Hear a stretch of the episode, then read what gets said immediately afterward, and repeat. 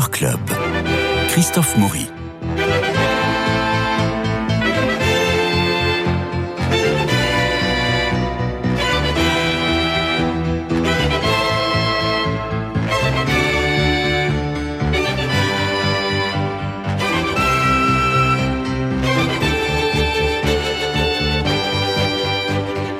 On a eu chaud hier, c'était la Saint-Médard, il n'a pas plu. Donc ça, c'était merveilleux. Nadir Amaoui, bonjour. Bonjour Christophe. Nous allons au théâtre pour aller assister à Eurydice d'Anouilh avec vous, Emmanuel Gori. Bonjour. Qui, bonjour, qui avait mis en scène ce formidable spectacle au théâtre de Poche. Et avec vous, naturellement, Gaspard Cuillet, qui jouait Orphée. Donc c'est quand même tout un programme. Alors euh, Emmanuel Gori, vous êtes auteur, comédien, metteur en scène. Vous faites partie de ces hommes de théâtre de la nouvelle génération qui s'affirment à chaque fois davantage à chaque nouvelle production. Alors jugez plutôt, vous aviez écrit, coécrit avec euh, Mathieu Ranon euh, Et si on ne se mentait plus, qui racontait l'amitié de Lucien Guitry, Jules Renard, Tristan Bernard, Alfred Capu et Alphonse Allais. C'était un succès, on s'en souvient. Ensuite, ça a été Le Roi des Pâquerettes, l'histoire des débuts de l'aviation avec la traversée de la Manche. Ça a fait un triomphe à Avignon et ensuite c'était au Lucernaire. Si Et au théâtre de l'œuvre. Et, et au théâtre de l'œuvre ensuite. Donc euh, à chaque fois, vous faites mouche. Et puis là, vous revenez au théâtre du Poche Montparnasse pour euh, monter cette formidable pièce Eurydice de notre ami Jean Anouilh. Ça fait partie des quatre pièces noires avec euh, l'Hermine, la Sauvage, le Voyageur sans bagage et puis Eurydice qui a été créé, imaginez-vous, le 18 décembre 1942. C'était la très très belle époque du théâtre, le sous l'occupation. Vous savez que sous l'occupation, aucun théâtre n'a fermé. Et je vous recommande de lire le livre de Pierre Barillet qui s'appelle euh, euh, Une saison sans relâche et qui raconte toute l'histoire euh, du Paris de l'occupation et avec euh, notamment Anouilh qui euh, en 42 euh, à l'œuvre montait ses pièces et notamment ce formidable Eurydice avec une mise en scène et des décors d'André Barzac. Alors tout de suite, André Barzac, vous imaginez bien que c'était des décors somptueux, des costumes somptueux, c'était à la Anouilh, quoi. Enfin, c'était assez grandiose, bien que l'époque ne s'y prêtait pas beaucoup. Et là, nous avons un décor, rien, Très minimaliste. euh, rien. Euh, la première question, elle, c'est à Gaspard Quillet, qui est à la fois euh, Orphée, mais aussi le producteur et le, pro- et le, le- le- le- le porteur du projet. Vous aviez pas assez d'argent pour un décor? Euh, on a commencé euh, dans, sur un plateau tout petit et euh, ça a été notre, notre première contrainte. On s'est dit, bon, comment on, comment on imagine quelque chose qui ne nous empêche pas d'être nombreux au plateau? Euh, Et puis on a, on a tiré ce fil-là pour commencer. Bon, faut dire qu'on a commencé cette, euh, Emmanuel cette, cette aventure au théâtre euh, du Guichet Montparnasse. Ah oui, donc tout petit. qui c'est un plateau de Tout à fait, 4 oui. mètres sur 4 et il y a 7 comédiens dans, dans notre distribution. Oui, Voilà, en ayant regroupé et coupé certains rôles. oui, vous avez beaucoup coupé. On a coupé environ euh, Pas loin de. pas loin de la loin de moitié, la moitié. on va dire un, tiers assez dodu de la pièce Oui, pour hein. arriver à une heure et quart qui sont un petit peu les voilà Bah, c'est un peu la norme. standards du, dans le théâtre privé et de toute façon cette pièce euh, jouée dans son intégralité dure 2h20 en lecture donc ça aurait été passablement indigeste et il y a quand même quelques redites dans la pièce même si elle est, Oui, elle mais est très très belle. mais c'était la grande époque où on, on, a- on passait la soirée au théâtre. Il y avait un entracte qui durait une demi-heure, trois quarts d'heure, et après on reprenait au deuxième acte. On reprenait une grande partie du premier acte pour ceux qui avaient, qui avaient perdu le, le fil de l'histoire, et, euh, et puis on poursuivait comme ça. Alors c'est un, c'est un classique, notamment pour les élèves du conservatoire, la scène entre Eurydice et Orphée, quand il ne doit absolument pas se retourner sous peine de mort. C'est un, mor- c'est un morceau d'anthologie. Comment vous l'abordez, Gaspard Puyer Déjà sans regarder. Oui. Parce qu'en plus, elle est très belle, Oui. euh, comment je l'aborde euh, cette scène. Parce que c'est une scène qui est super connue. euh, et c'est un peu le morceau de bravoure, donc c'est là où on vous attend. C'est comme, euh, c'est comme quand on va voir Carmen, on attend l'air du toréador. Euh, donc là, on attend cette scène entre vous et Eurydice en se disant comment ils vont s'en sortir, et vous en sortez magnifiquement bien. Je vous remercie. Je l'ai abordé, je l'avais travaillé il y a longtemps. Évidemment. Mais là, dans le travail, on l'a pas abordé en premier. Enfin, ça a été, ça a été un travail chronologique du parcours des Mhm. personnages, et donc euh, ça vient petit à petit, ça se construit avec tout ce qui s'est passé auparavant. Oui. Déjà. Oui, donc, oui pour, euh, donc c'est vrai que ce spectacle, pour remonter un peu dessus, avait débuté au guichet Montparnasse. Et ce théâtre a euh, un truc qui, me- même s'il a une très belle programmation, pose problème, c'est que pour les comédiens, il y a une seule entrée, une seule sortie. Donc c'est très compliqué de pouvoir monter un spectacle là-bas. Et quand j'ai vu Eurydice au Poche Montparnasse, je me suis dit, mais comment ils ont pu faire quelque chose d'aussi immense, euh, spectaculaire dans le spectacle, avec dans, déjà dans, sur une scène aussi petite, avec si peu de possibilités de passer de cours à jardin. Alors que Aucune. guichet Montparnasse, Aucune. voilà, euh, les comédiens, euh, les comédiens rentrent d'un côté, sortent par l'autre. C'est Oui, il y a un rythme, il y a un rythme qui est au, au Poche Montparnasse. Je ne sais pas comment vous avez, vous auriez, vous avez Bah, réussi à le faire au guichet. Bah, non, si, au Poche Montparnasse, on peut y arriver. Regardez dans Le Menteur, par exemple, Oui. ils, ils passent leur temps à sortir, à rentrer. Ah oui, euh, mais de- chose qui est plus et- compliquée au, au guichet justement. Et pour revenir à cette fameuse scène entre euh, entre euh, Orphée et euh, Eurydice. Orphée et Eurydice, merci. Moi, j'ai trouvé qu'elle était presque chorégraphiée. J'ai trouvé ça très beau justement dans la mise en scène. Qu'est-ce qui a donné l'idée justement que ce soit presque une chorégraphie entre ces deux personnages? Euh, Cette fameuse scène où ils ne peuvent pas se voir, euh, où ils se disent vraiment tout ce qu'ils ont sur le fond du au fond du cœur, mais euh, en presque en chorégraphie. Mais comme l'a dit Gaspard, moi je veux pas que ce soit une facilité de réponse, mais le, le- le petit espace du guichet Montparnasse a imposé un petit peu euh, cette, euh, cette, euh, cette circulation, cette occupation de l'espace qui s'est voulu très fluide au début. Alors pourquoi? Et je réponds aussi à votre question du début, pourquoi il y a- il y, a peu de décors, il y a peu d'artifices? Parce que le texte occupe une très très grande place dans cette pièce, il est assez nombreux, assez riche, les thèmes qui sont abordés, c'est la mort, l'amour, l'absolu, la pureté, donc c'est quelque chose d'assez présent. Donc plus on a de textes, plus on a de comédiens au plateau, moins on peut se permettre de la fantaisie et des, des partis pris en mise en scène. Et donc pour en venir à cette scène-là, elle est chorégraphiée, elle est assez délicate, même si on, on peut, on aurait pu imaginer plus de mouvements, plus de débats. Mais ce qui était aussi beau à montrer, c'est ces visages-là qui ne peuvent pas se regarder, Oui. et de, de constamment les, les laisser euh, voilà, en, en, en- en prise à l'œil du public qui les observe. Effectivement, on ne voit que les visages dans cette scène. Alors, vous n'étiez pas né, euh, mais je me souviens, moi, de la mise en scène de George Wilson au Théâtre de l'œuvre, avec Sophie Marceau dans le, dans Mm. le rôle d'Eurydice. C'était en 91. Et on était habitué, quand on songe, euh, on était habitué, enfin. euh, Je me souviens de, de, de ces décors absolument somptueux euh, et de ces costumes absolument somptueux. Et toujours, euh, chez, chez Anouilh, euh, il y a toujours le frac. Mm. Euh, bon, et là, vous avez supprimé, vous avez supprimé tout ça. Et la scène au café se passe juste avec une table, une table ronde et deux chaises. Mm. Et on n'a pas besoin d'avoir toute la brasserie avec le. le- C'est la magie du théâtre. La magie du Encore théâtre. plus quand on a moins de moyens de production, Ouais. on va pas s'étendre dessus, mais c'est moi je- on, on a compté énormément sur la capacité à, à imaginer, à se, à se raconter ces lieux Ouais. plutôt que de, de tout apporter comme ça tout cuit au public en termes de décors, de costumes, etc. C'est c'est bien plus intéressant. Et c'est la magie d'Anouilh. C'est aussi la magie d'Anouilh. Et on n'a pas besoin d'avoir chez Francis. Dans le texte, c'est écrit, il y, a, il y a plein de choses. Il y a une caissière, il y a, il y a- il y a un pass, il y a Ouais, une porte ouais. qui donne sur le quai, une autre porte qui passe par derrière, etc. Il y a des, des, des endroits où on met ses bagages, mais on s'est dit, bon, voilà, on va donner l'illusion et puis chacun va imaginer la gare qu'il veut. Oui, absolument. Quel est le, le moment le plus, je dirais, le plus tendu dans cette, euh, dans cette pièce pour vous, euh, Gaspard Cuillet, quand vous jouez Orphée? Bah, le, plus, le plus tendu, ça reste cette scène emblématique euh, Oui. que vous venez d'évoquer. Après, il y a, il y a une autre scène aussi qui est, euh, moi, me, me touche particulièrement. C'est la scène où Orphée se débarrasse de son père, le- vraiment le fou dehors de- C'est terrible, du café. Et euh, voilà, va vivre ta vie tout seul, quoi. Et c'est une scène qui m'a, à la lecture déjà du texte, m'a beaucoup coûté. euh, Oui. Euh, je me rends compte qu'on pourrait peut-être raconter l'histoire, non?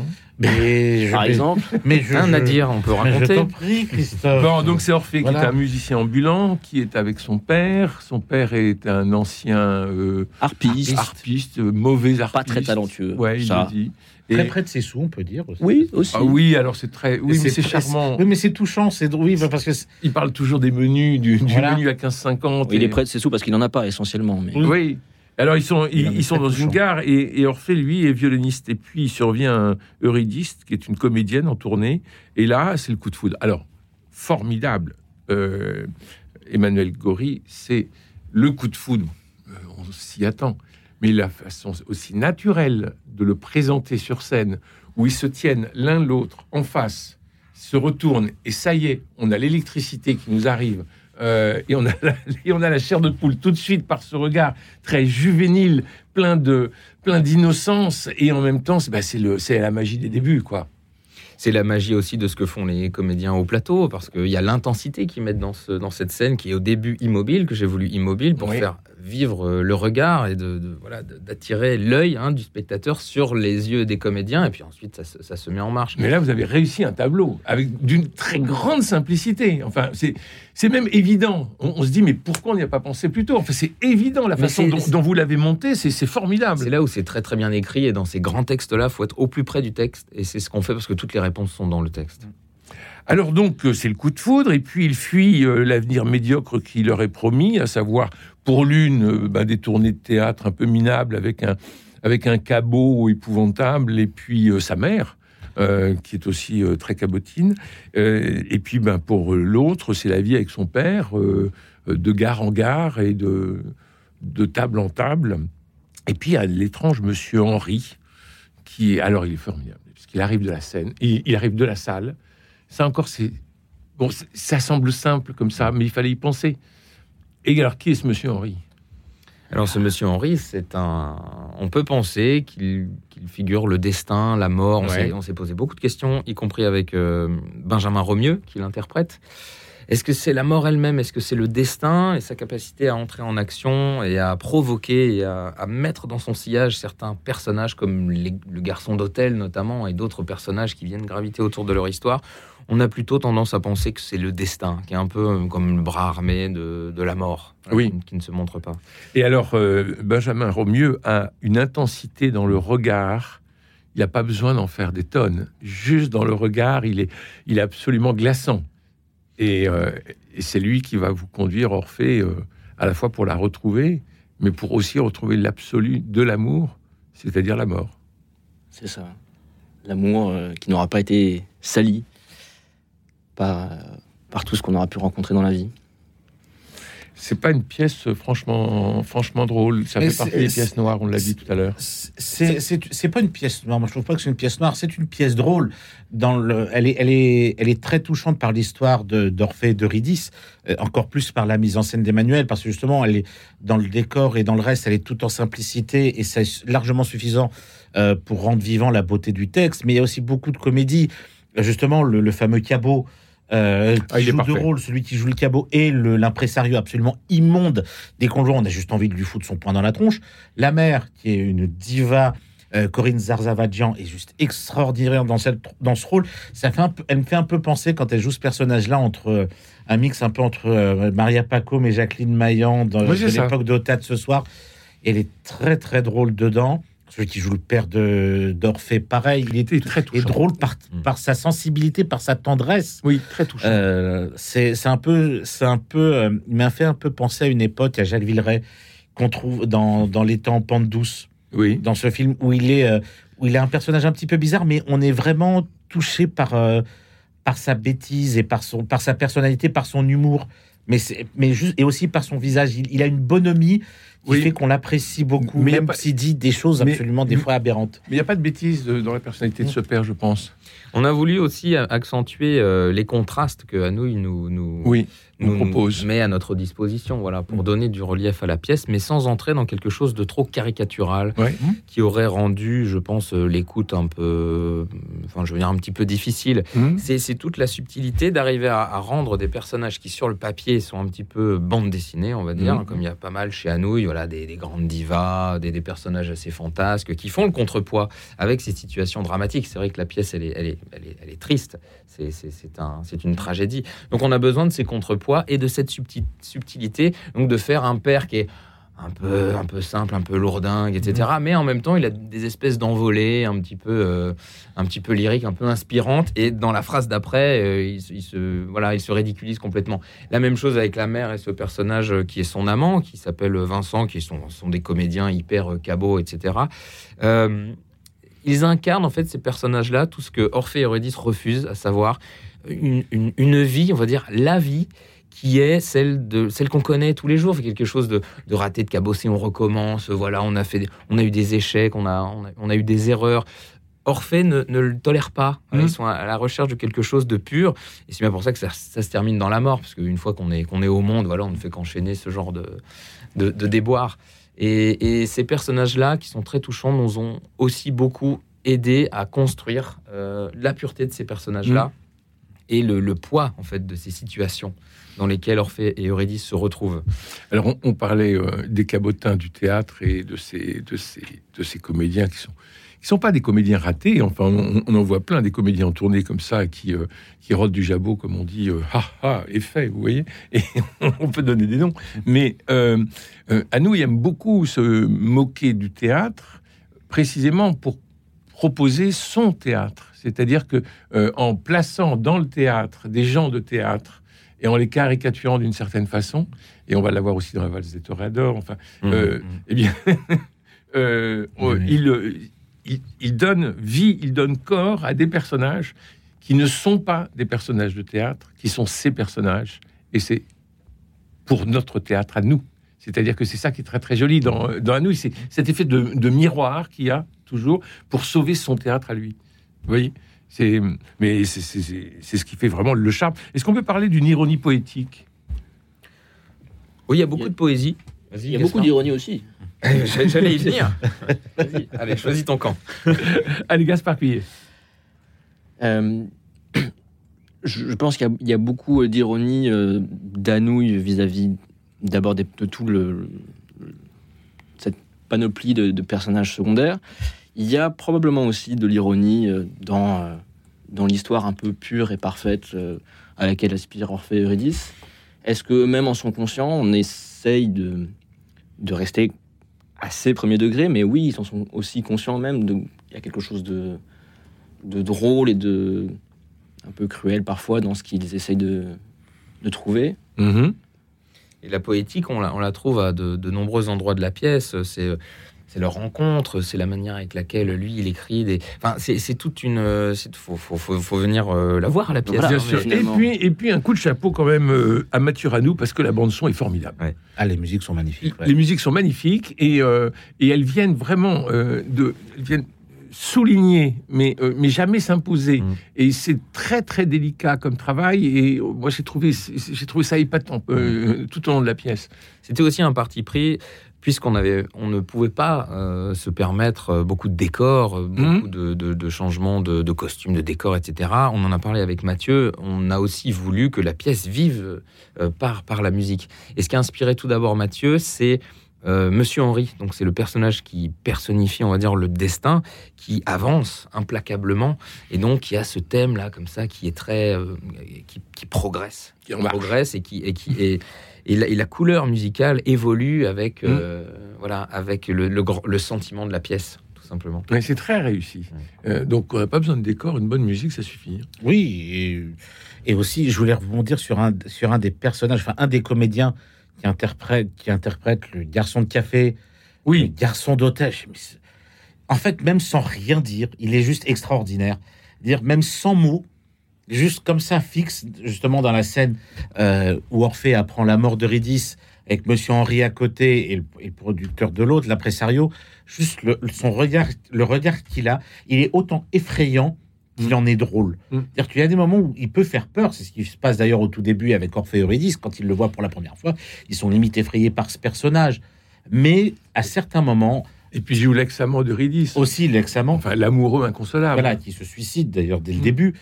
Et dès qu'il apparaît dans le rôle, surtout dans le rôle du garçon, euh, du, du garçon d'hôtel, il fait rire. Mm. Dans la, la salle est pliée en deux, uniquement par des regards, même sans un mot. Et je trouve que et c'est ça qui est bien aussi. Ce sont dans- des respirations formidables. Voilà. C'est ce que Hanouille nous offre. Oui. C'est euh, c'est un personnage qui, lui. Alors, il- ce personnage-là, du garçon d'hôtel, il nous a donné quand même du fil à retordre. Parce que qui est-il? Est-ce qu'il est investi par le destin, par Monsieur Mhm. Henri Est-ce que c'est un sbire? Est-ce que c'est c'est son. Voilà, est-ce que c'est un messager? Mhm. Mais en même temps, il a sa personnalité propre parce qu'il s'étend sur ce- sa pensée, il donne son avis sur l'amour, etc. Donc, il n'était pas facile à prendre. Et, et, euh, et chapeau aux deux interprètes qui se partagent ce qu'on appelle chez nous le multirôle. Donc, il y a le garçon de café, le garçon d'hôtel, il y a aussi l'amant d'Eurydice, il y a un, un commissaire de police qui vient aussi euh, Mhm. défendre Eurydice, et puis il y a le, le petit Petit régisseur qui fait partie de la troupe. Donc, euh, euh, Maxime Bintéja et puis Victor Auburn, alors, ils se partagent euh, ces, ces cinq rôles euh, avec brio. Et donc, ce, ce personnage de garçon d'hôtel, c'est c'est ce que nous permet Hanouille. Et cette ironie, elle est aussi là-dedans. Toujours.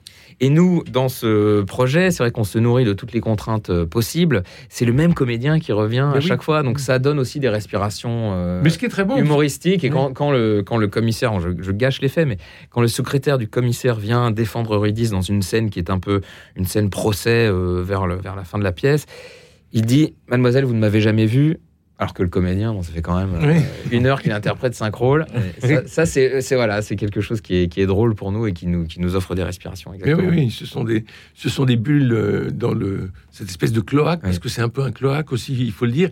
Mais euh, chez Anou, il y a toujours le petit personnel. Le petit personnel est très important parce que c'est lui qui, souvent, est porteur de vérité. Et Anou, il disait, euh, lorsque je ne trouve plus d'inspiration, je fais rentrer un personnage. et, et alors, alors c'est- formidable euh, à l'époque, mais ça fait des pièces à 25, euh, à 25 comédiens. Ah bah, c'est qu'il avait plus beaucoup d'imagination à ce moment-là, quand même. euh. Et donc aujourd'hui, c'est très compliqué de, de- de monter une pièce d'Anouilh. Euh, et, et donc un grand coup de chapeau pour cette, cette Eurydice sans artifice. Je crois que c'est comme ça qu'il faut, le, qu'il faut le définir, votre spectacle, parce que c'est vraiment très, très réussi.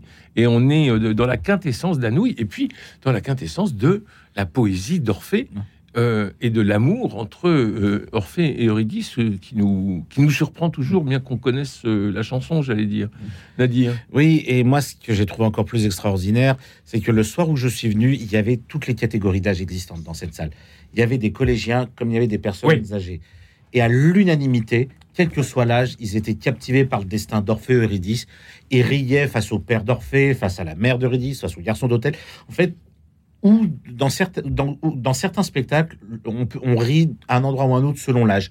Là, avec cette mise en scène-là euh, qu'a fait Emmanuel, tout le monde rit en même temps, au Mm. même moment. Et c'est ça qui est extraordinaire, parce que ça a, les- ça a le même effet, quel que soit l'âge du public. Oui, et moi j'y étais avec euh, des classes de troisième à la terminale, euh, et ça ne mouftait pas. Ah oui, ils étaient captivés. ça bien ne mouftait pas. Et quand vous dites tout le monde rit, ou tout à l'heure vous avez dit euh, la salle était pliée en deux, non, on ne rit pas à Anouilh, on sourit, mais on s'esclave pas. On Bah, ça dépend. Ça, ça- il y a des, dépend il y a des des soirs. passages. Ah, ça dépend des soirs. Ouais, ça dépend des soirs. Ouais. Parfois, ça, ça prend une certaine tournure.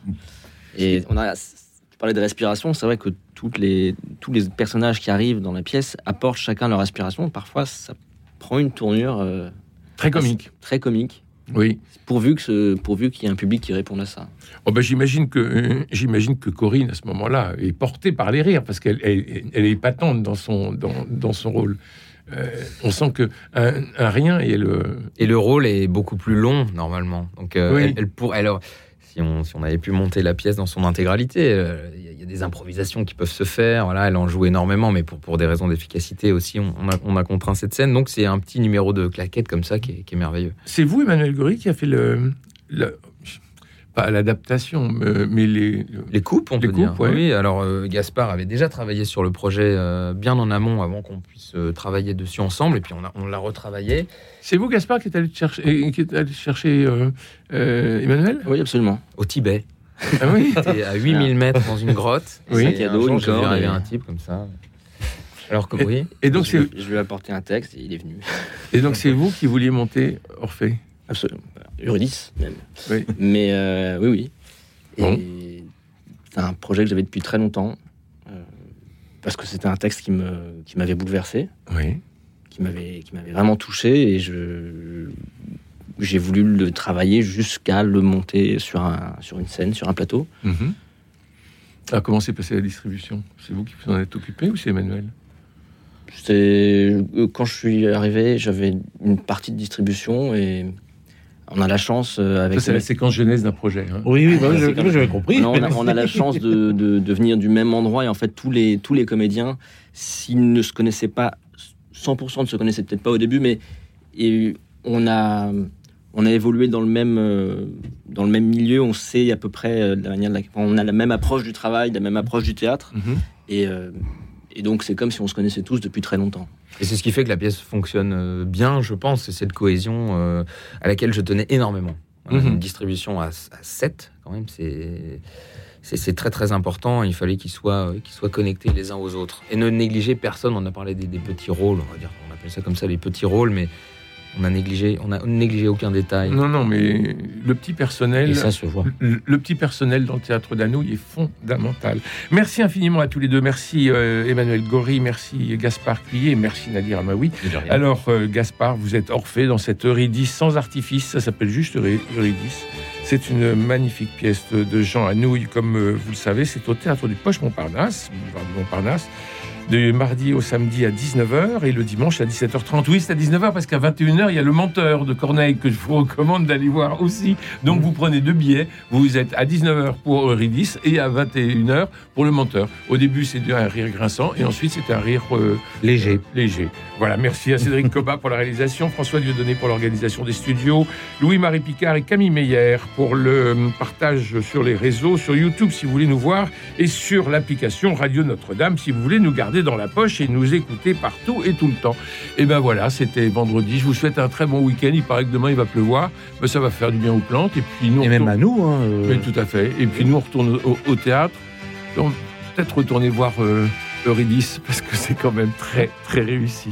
Bravo à tous les deux. Et merde pour ce soir, puisque vous jouez ce soir à 19h, mais oui, Ils prennent. ils prennent. Je vous embrasse.